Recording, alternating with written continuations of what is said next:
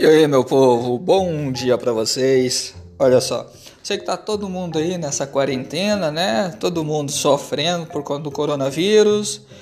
Mas vamos fazer o seguinte: tem muita gente que ainda está trabalhando, seja home office ou indo para a empresa né, em questão. E aí vem um detalhe que me chama a atenção, principalmente na cidade de Goiânia, porque por mais que se fale para evitar as aglomerações, muitas pessoas não têm conseguido evitar essas aglomerações, seja ali para receber o auxílio emergencial, ou seja, para ir para o trabalho durante o seu período aí, né, de estar ali exercendo a sua função na empresa em questão. Por quê? Porque tem aglomeração nos terminais de ônibus e nos pontos de ônibus, né? Além disso, tem muita gente que não respeita o limite de um metro de distância. E aí a gente vê o um seguinte: é, falta um apoio maior, principalmente do poder público, para evitar essas aglomerações, principalmente na prefeitura de Goiânia. É, e aí nós temos na prefeitura aqui o senhor Iris Rezende Machado, né, prefeito de Goiânia, que até agora não se posicionou em relação a isso, fez ali a, a única questão foi um escalonamento dos horários de ônibus, mas que não resolveu muita coisa esse escalonamento.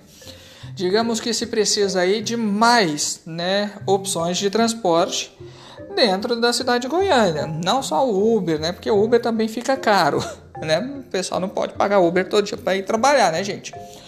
E aí vamos à seguinte questão: existem projetos tanto na Câmara Municipal de Goiânia, como também na Assembleia Legislativa do Estado de Goiás, para que seja regulamentado aí, né, que seja aprovado, inserido ali né, o transporte escolar, que nesse momento não está fazendo o transporte de alunos porque as aulas estão suspensas a princípio até o final deste mês, para que eles possam atuar né, ali como transporte alternativo.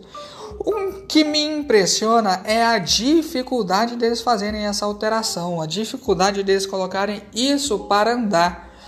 Por quê?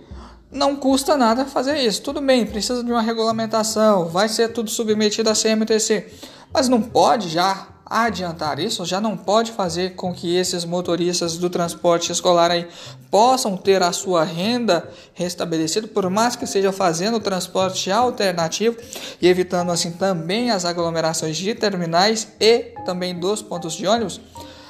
Aí que vem o detalhe, né? Me parece muitas vezes que isso é uma falta de interesse, principalmente do poder público. Para quê? Para beneficiar as empresas do transporte coletivo, que além de diminuir a quantidade de ônibus circulando na cidade, não deixa que a gente tenha informação da quantidade de veículos que estão rodando e ainda por cima, né, não permitem de certa forma aí que esses motoristas do transporte escolar possam fazer esse trabalho aí para diminuir o fluxo. Detalhe que as empresas pediram ajuda ao governo, né, ao governo estadual, para que possam operar com a linha completa. Mas espera aí, passam milhões de passageiros pelo transporte coletivo. Como é que essas empresas não têm dinheiro? Onde que vai parar esse dinheiro? Porque eu sei que paga funcionário, paga motorista, paga quem limpa os ônibus, é, paga manutenção dos veículos e tudo mais. Mas o tanto de dinheiro que paga de passagem que nós pagamos aqui, pagando R$ 4,30, o pessoal querendo aumentar ainda o preço da passagem. Um transporte onde a gente não tem qualidade nenhuma. E o povo ainda tem capacidade de falar que não tem dinheiro para manter a 100% da frota rodando? Olha, eu posso estar enganado, mas tem algo errado nessa história. Volto outra hora para falar de outro assunto, quem sabe aí, falar de esportes que é mais a minha praia, né não?